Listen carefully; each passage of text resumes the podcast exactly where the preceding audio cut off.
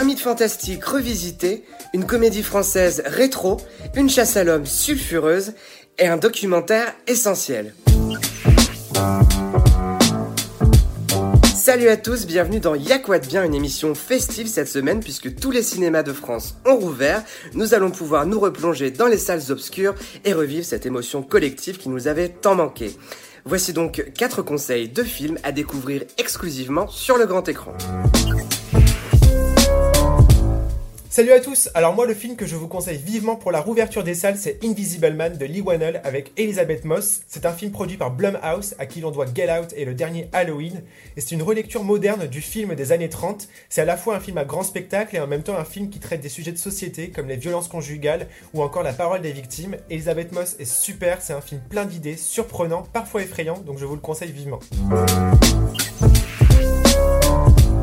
Aujourd'hui, je vais vous parler de La Bonne Épouse qui ressort au cinéma. C'est une comédie réjouissante qui parle d'un sujet assez méconnu. Saviez-vous que dans les années 60, il existait des écoles pour devenir des bonnes épouses? On y apprenait à être de bonnes ménagères, à être de bonnes épouses. Et vous allez voir, c'est assez étonnant. On a du mal à croire que c'est réel et pourtant si. C'est une comédie où souffle un vent de liberté et de féminisme qui résonne pas mal avec l'actualité d'ailleurs. Juliette Binoche en tient le rôle principal. Elle semble beaucoup s'amuser et nous avec. Elle est entourée de Yolande Moreau, Noémie Lovski, Edouard Baird et de jeunes comédiennes enthousiasmantes. Voilà, c'est une très belle surprise. La Bonne Épouse, qui est actuellement en salle, c'est réalisé par Martin Provost.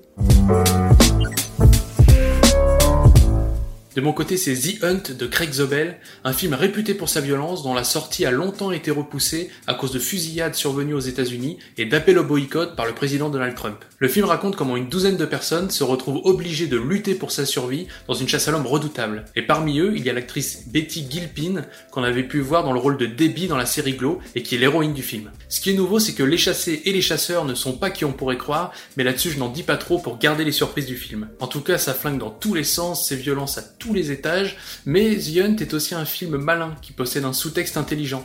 Et je vous ai dit que ça flinguait dans tous les sens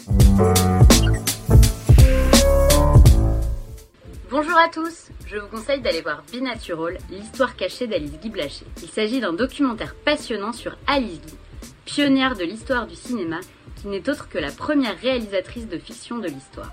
Ces films se comptent par centaines, ils sont d'une richesse folle, d'une grande modernité, et la direction d'acteurs y est absolument bluffante. Pourtant, c'est fou, mais très peu de gens connaissent Alice Guy. Et dans ce documentaire, Pamela Green, la réalisatrice, montre comment l'histoire a tenté de la faire oublier et tente de réhabiliter sa mémoire. Et c'est absolument génial. Merci à tous de nous avoir suivis. On se retrouve avec une nouvelle salve de conseils la semaine prochaine. D'ici là, bon retour en salle. À très vite.